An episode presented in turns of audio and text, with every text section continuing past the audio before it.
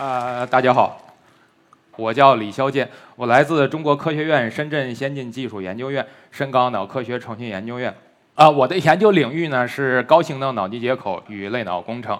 今天非常高兴呢，能够受到邀请呢，来来到这里呢，给大家做一些啊脑机接口，特别是植入式脑机接口的啊一些基础知识和啊前沿介绍。那么大家肯定要问第一个问题：什么是脑机接口？这个简单来说，其实挺简单的，就是大脑与外界呢直接进行信息通讯的方式。不过感觉可这个挺抽象，对吧？我们先看看脑机接口要干什么，它能干其实这么几个事儿。我们呢通过这个视觉、嗅觉、听觉、味觉、触觉，也就是用我们的眼睛、啊鼻子、耳朵、嘴呢以及全身呢来感受外界信息的，这是我们来接收信息。另外呢，我们可以通过语言和、动作呢，就像我这样，然后发出信息。但是呢，我们接收的信息是非常多的，发出的信息相对也比较少。所以说呢，我们想要通过脑机接口呢来弥补收发信息器官的这种带宽差。还有一种呢，就是比如说啊，我这些个器官受了一些损伤，比如说我失明了，或者是耳聋了，那么我们想用这脑机接口技术来替代这些受损伤的收发信息的器官。还有一个呢，就是我们完全不需要这些器官了，我们直接从脑内，比如说后边画了一节，从脑内直接把这个信息传出去，外界信息也直接写进来，就不需要这些器官也能完成。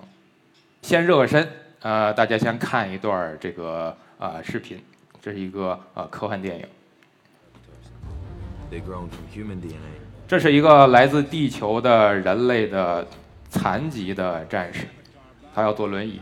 当他来到这个呃潘多拉星呢，发现呢已经给他做了一个阿凡达。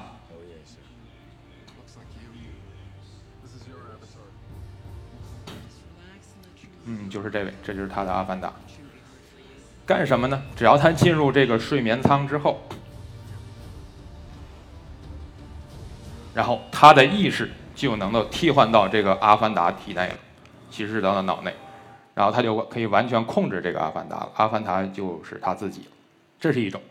后面这个影片中呢，还展示了一种，他的阿凡达呢骑到了这个飞龙的身上，他的辫子和飞龙的辫子呢，呃，连接在了一起，这样形成了一个意识对接，这样他们两个之间不用说话，意识就可以互相沟通了。这篇影片里呢，提到了两种脑机接口场景，一个呢是呢意识替换，还有一种是呢意识对对接，意识替换。从我们的角度，我还想不出这么高要求的意识遥感和遥控技术该怎么弄，这个确实比较遗憾，还想不出来。另外一种呢，意识对接呢，看起来是比较简单的，但是呢，地球上的动物还没有这种呢神经对接的器官，所以我们呢和任何一个动物也干不了这种事情，对吧？所以呢，我认我们还认为呢，这种技术要实现还是很遥远的。那么我们再来看，它这个好像是原班啊团队吧，又拍了另外一部科幻电影，这就是。啊，阿丽塔战斗天使，我们来看一下视频。What do you mean? Doc found you in the scrapyard. 这个小丫头是这位医生在垃圾堆里找到，刚才只找到了一个脑袋。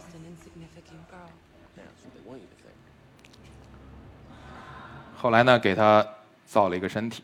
这里面讲的技术呢，就是脑神经与电子装置的一种对接方式。好，从这个图里呢，我们可以看到这个当时这个大夫怎么给他做的这个身体的。脑呢有一个头的外壳，而整个再给他呢又配了一个啊机械电子的身体，这样呢就实现了这个人脑组织和机械体的一种共融。呃，我们觉得呢，从生理角度，这种方式还是有一定可行性的。好，我们先来看一下我们的脑。我们的脑呢是有相对独立的一些功能分区的，脑呢分为大脑、小脑、脑干。而大大脑呢分为额叶、顶叶、枕叶、颞叶。大脑它是怎么实现这些复杂的功能呢？因为呢，脑内呢是有近一千亿个神经元构成的，而这些神经元呢是进行信息的接收、处理和转发的。然后呢，这些神经元呢通过级联方式呢就形成了这个通讯网络，而这些网络呢通过呢形成这种交联的模式，就可以实现呢复杂信息的处理。这个动画中的那个。神经元闪烁呢，其实就表明了它正在进行信息处理。所以说呢，我们有个问题，就是我们要获取这些神经元传递信息，我们要怎么做呢？其实呢，比较简单和直接，就是在大脑内呢放置很多传感器来监听这些神经元的活动。那问题是，神这些传感器放在哪里呢？我举一个相对来说大家可能比较直观的例子，就是如果大家到啊球场看比赛，这里就有一个所谓体育场效应。当你在球场中或者是坐在前排，以及坐在后排，或者甚至你在空中，你听到的声音都是截然不同的。如果想听到这个球员说话声音，你必须站在场内中间的位置。那么呢，在大脑放置传感器也是同样的道理。经过研究发现呢，这个传感器，我们这个专业叫神经电极。如果它放的它，它离神经元越近，那么呢，我们获得的信息的清晰度就越高。刚才在前面展示的啊，马斯克的 Neuralink 公司，它就采用的这种高清的模式。所以说，甚至希望呢，啊，这个电极呢，能够贴在这个神经元上面，这样呢，不但能够清晰的读取神经元的信息，而且还能把信息写给这个神经元。希望能这么实现。那他们具体是怎么做的呢？是这个样子。比如说左上角的神经电极，就是说把这个在硅片上光刻出这些个呃神经电极形态，制造出来呢，就是按照每一根，它其实其实呢都比头发还要细，非常柔软的。另外呢，还专门研发了这个神经信息的处理器芯片，然后把两者呢结合在一起。比如说去年展示的是一种形式，这是去年的，这是今年的。两者呢，呃，都是用到这样的呃传感器以及这样的芯片。不同的是，去年的呃可以看到有个 USB 的插头，所以说它是一个无有线的传输模式。啊，下面呢是有线圈的，它可以实现无线充电和啊数据传输。另外，这个东西怎么弄呢？需要把脑袋呢打个洞，把颅骨的开个洞，然后把这些个这些柔性电极呢就植入在脑内。比如右下边这个猪脑子这些上面这些黑丝儿呢，就是植入的这些电极。然后红色呢，其实就是脑内的血管。到目前为止呢，Neuralink 一共展示了两次，分别是它这两次不同的装备。左面这个呢，就是咱们那个有线的这个啊 Neuralink 上一次的，把它植入在那个啊鼠的脑内。那上面那个 USB 插头呢，如果插上 USB 数据线，然后呃接上计算机，OK 就可以把这个老鼠脑内的信息呢传到了计算机中了。而另外一个呢，是今年就是今年月初刚展示的，我们来看一下视频。好，马斯克又开始讲了。So what we have in pen number one is Joyce, uh, 一共展示了三只小猪，这是第一只，这只又是一个呃很正常的小猪，什么都没有干。Um, and 这是另外一只小猪，um, 这只小猪呢就是它头上脑内呢被植入过这个 Neuralink 这个电子装置了然后后来又取了出来这个呢主要是因为证明呢我们植入这种东西取出来呢并不影响它的生活你可以看到该吃吃该喝喝的啊没有什么变化跟第一只感觉差不多对吧？这种就属于叫科科研中我们叫做对照实验 is it removed in such a way that you are so healthy and happy afterward? man gotrid are you serious? Ok 嗯。嗯他们在等这次的真正的主角出来。Here we go. Great. 就是这只这只小猪脑内呢已经植入了这个 new link 的电子装置。这些滴滴滴的响声呢就代表的就是从它脑内呢采出了这些神经信号的呃活动状态。这个可以看到呢，它植入装置呢有个特点，就是当这个猪的鼻子碰它碰触到外界物体时呢，它那个脑内的神经活动呢，呃是有对应的反应的，表明呢它这个植入装置采采集了正确的神经信息。That sends out neural spikes which are detected here. She's had the implant for two months, so 已经放了两个月了，看起来还是挺健康、活泼、可爱的。Yeah. and working well. Yeah. And we've been able to show that you can actually have multiple neural links implanted, um, and again, healthy and happy and indistinguishable from a normal pig. And, and in terms of additional 然后把这个小猪呢放在了一个跑步机上，它就可以在这个跑步机上走路了。 pigs on a treadmill, 而这个时候呢，可以看到呢，它走路的这个节律呢，能够从它脑内的神经信号里呢，呃，也是能够表现出来。 a wireless neural, imp- neural implant to actually predict the position of, of all of the limbs. 这个设备，据马斯克说呢，他已经就是呃申请到了创新医疗呃医疗器械，应该是呢，希望呢下一步呢应该可以就植入在呃人脑中了。刚才看到了，就是马斯克展示这些设备。其实呢，我们在科研领域呢，一直都是在这个采集动物脑神经信号的。这个我们可以顺便看一下我们的科研用的设备。这是我曾经用过的，就是 Plexo 一百二十八道的脑神经采集系统。我专门在它旁边呢放了一个可乐罐，可以比较呃这个东西到底有多大了，对吧？这个呢看起来体积并不小，而实际上呢，呃，这个马斯克这次展示的一零二四道系统呢，我和他同样通道的以前也用过，需要八个一百二十八道系统，然后加上它配套计算机呢，大概堆起来有半面墙这么大。这就是两个它的体积的差距。马斯克设备也充分表现出了就是这些年微电子和电子工程技术的呃发展。顺带介绍一下我们现在研发的脑机接口系统。左边这个图呢，这个就是我们实验室研发的设备，这是我拿着的展示的。因为呢，我们是用这个猴子做研究，这个这种动物是不允许拍照的，所以我拿了一个玩具猴，上面也是呃引出了 数据线。然后呢，我手里拿着那个嗯小盒子呢，其实就是呃和 Neuralink 具有类似功能的一个，也是具有一百一千零二十四道脑神经信息采集能力的。当然看到没有他们的这么小巧，但是我觉得也也也算是小型化了吧。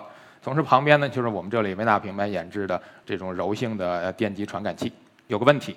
会有人主动想在脑内植入电极吗？嗯，这是一个很好的问题啊。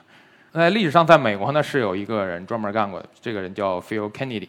这位先生他是一名神经工程师，他想呢就是想通过脑机接口技术呢，让那个渐冻症病人呢重新说话。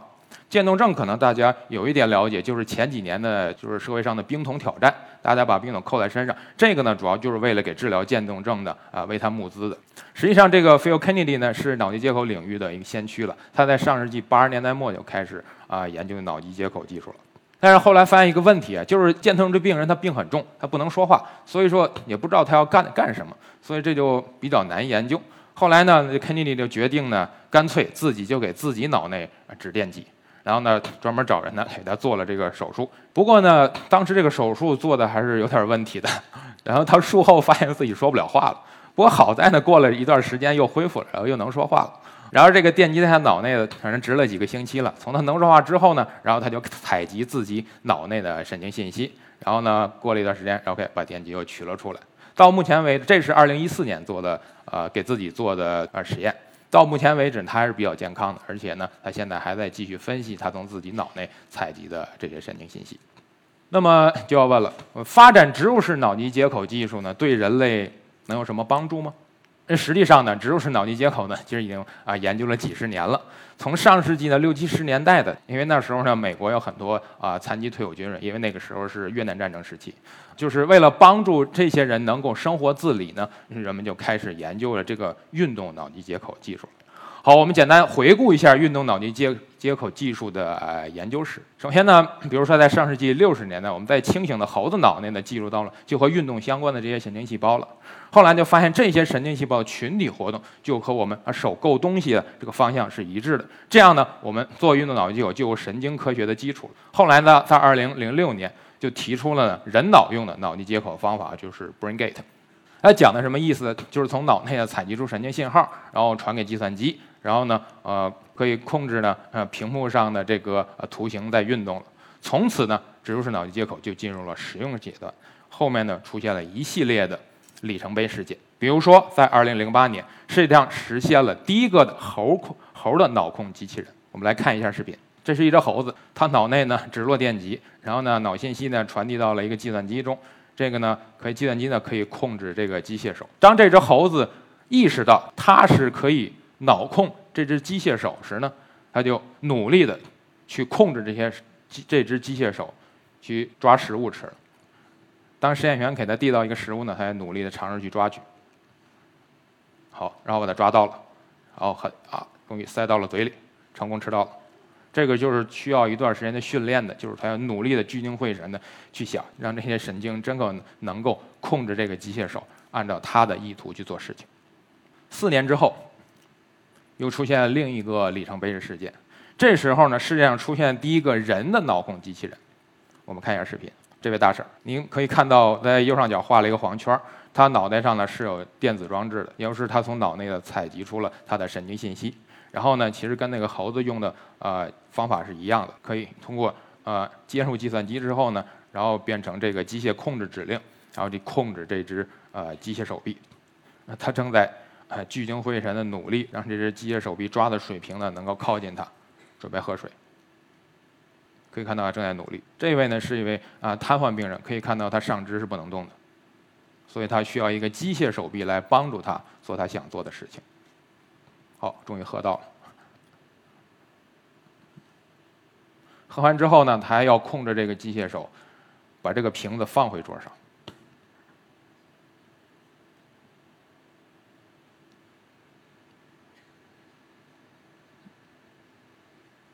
好，成功了，可以看到非常高兴的笑了。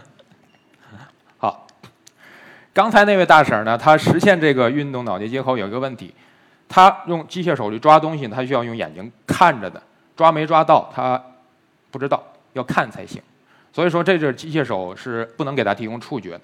而就在四年之后，二零一六年，这世界上出现了第一个拥有触觉的人脑控机器人。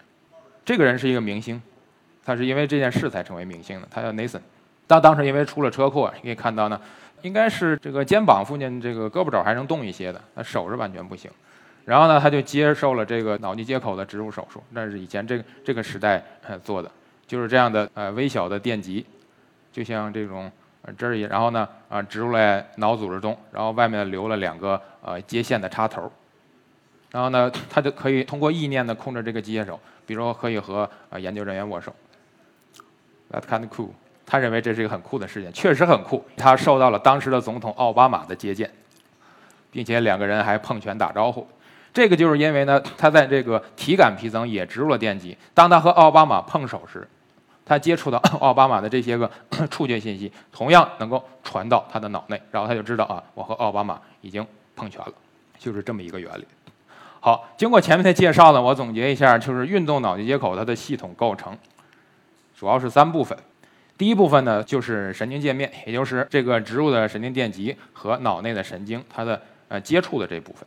植入这些电极呢，其实这些年一直是在发展的。刚才看到的那些个呃视频里的介绍呢，其实都是这种硬质的电极，就像个挺硬的鞋刷子一样，然后把它呢拍到脑组织中的，是需要用到气气锤的，比如说这右边那个小小东西才能才能插进去。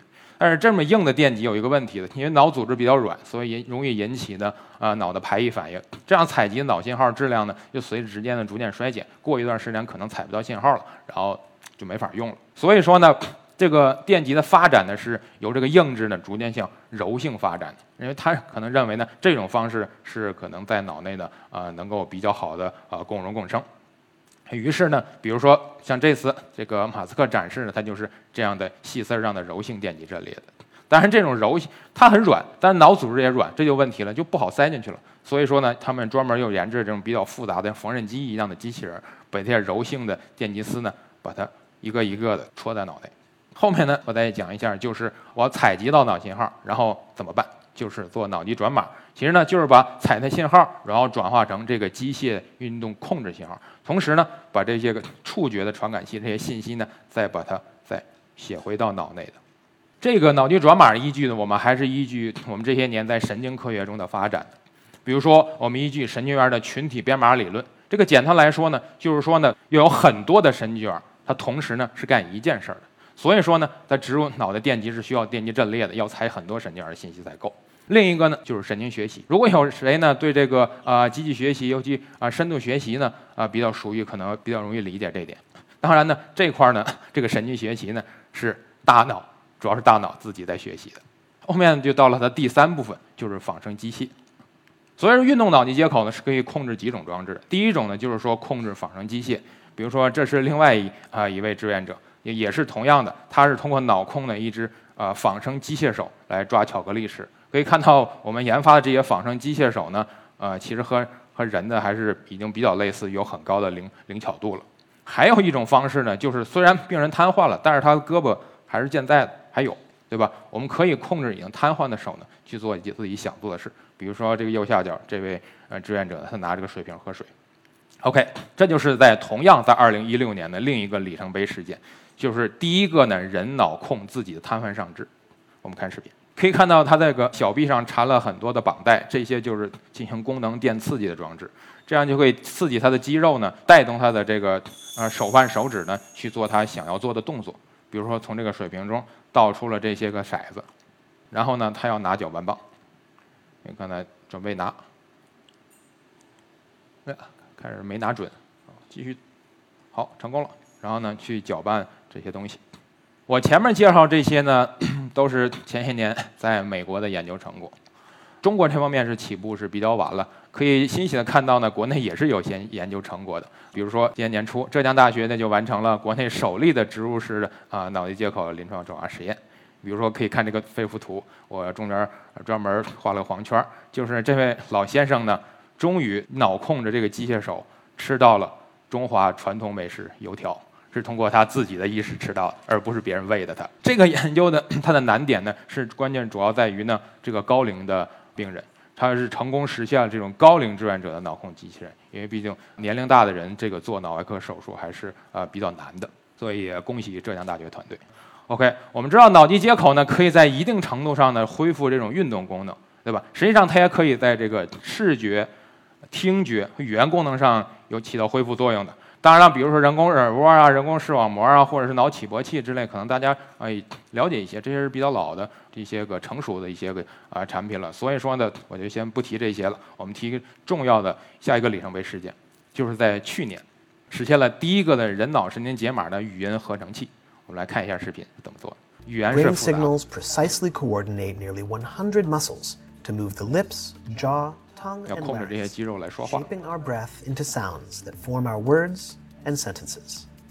In the UCSF study, volunteer participants being treated for epilepsy read sentences aloud while electrodes placed on the surface of their brains measured the resulting signals. Shipbuilding is a most fascinating process. 就是把脑神经信息 Based on that 把它 data, 解码成 enabled the 肌肉的 researchers 控制 to 信息。 decode how activity patterns in the brain's speech centers contribute to particular movements of the vocal tract. These simulated vocal tract movements were transformed into sounds to generate intelligible, synthesized speech. Shipbuilding is a most fascinating process. 然后用这些肌肉的的动运动作呢，就可以合成出呃人工的声音 Shipbuilding。is a most fascinating process. Now the synthesized speech again. Shipbuilding is a most fascinating process. 可以 The 看到 sound 很像。patterns of the individual words synthesized from brain activity are remarkably similar to the original spoken sentences. Shipbuilding is a most fascinating process. 其实这个功能呢，就是前面提到这个 Phil Kennedy 先生他想实现的，就是让说不了话的人呢，能够说出话来。脑机接口除了我们刚才提到的用在感觉和运动功能恢复上，是否能够用在治疗精神疾病呢？比如说失忆、老年痴呆、焦虑、抑郁或自闭等这些症状呢？这些从我的视角来说呢，啊，当然我认为仅代表我个人，就是说呢，这种脑机接口技术提供了一种的重要的介入手段，就是我们有这个工具，但是方法呢，我觉得还是尚待探索的。这个问题在于呢，精神疾病的一个很大问题就是它可能呢是到会出现呃多个脑区的异常的，而这个问题在于呢，现在研究上并没有太能确定这些个病灶，所以说呢，我们就跑判定治疗靶点。当然，这种比如说这个想希望通过多靶点协同治疗的方式，比如说在多个脑区都植入这种电极，呃治疗。所以说呢，可能是这种方法呃是可以用的，但是具体去怎么操作，还需要进一步的研究。前面我们讨论的都是的脑机接口技术用于呃这种疾病治疗，对吧？都是那么对于健康人来说呢，脑机接口是否有必要呢？这个问题呢，我先不直接回答。我先举一个动物的例子，好吧？因为我呢，我是从深圳过来的，就是今年呢，深圳呢开始要求给这个狗呢注射这个身份芯片，可能是要防止狗丢失吧。其实也比较简单，就用这种像一个针筒的方式，把这个微小的芯片呢植入到动物的皮下就可以了。不过呢，也是有挺大反响的，就很多人问这个问题，必不必要，需不需要？怎么说这个事情呢？如果你身体健康，而且没有什么特殊需求的话，我觉得呢，还是需要自己去分析，自己去判断，自己去决定吧。最后呢，我们可以对这个植入式脑机接口的未来场景呢做一些畅想。比如说，我们看一下这个美国的波士顿动力公司他们研发的这种灵巧的双足机器人，感觉这个活动状态跟人已经很相似了。对吧？我们觉得这这是挺好的东西，对我启发还是挺大的。前一段时间刚去世的这个著名科学家啊，霍金先生，他呢好像是一生大部分时间呢都是要瘫坐在轮椅上的。其实我们想的，如果这样的疾病呢，可以通过这个植入式脑机接口技术，把它那个运动的意图信息呢啊读取出来，然后呢传到这个这么灵巧的机器人身上，然后把这个机器人呢做成一个外骨骼的机器人，这样呢就可以带着病人呢去他想去的地方，做他想做的事情了，对吧？这是呃一种可能性。另外呢，就回到前面的第二个影片里，这个啊战斗天使阿丽塔，它的形成呢，实际上呢就是脑神经与这个神经形态的电子的形成一种融合着，也就是可以形成一种半人嗯半机械人的形式。我们觉得呢，这种方式呢，呃，也是在嗯不太遥远的将来也是有可能实现的。因为植入式脑机接口技术呢，它涉及到的就是说需要高带宽的传输数据。当然，比如说现在呢，正在推广五 G 技术。我们认为呢，未来的六 G 技术应该它比五 G 应该有千倍以上的通讯带宽的。我们认为，在六 G 这种高带宽的无线通讯网络的支持下呢，就是可以实现大家如果植入呃有脑机接口装置的，那么就可以实现多人多地域的同时的这种脑信息的呃自由交流了。呃，希望这个愿景可能成为现实吧。综合前面的介绍呢。我主要想呃阐述的意思呢，就是呃脑机接口呢，它是一门严谨的科学，它呢也并不算玄幻，因为我们一直呃就在努力的啊研究它。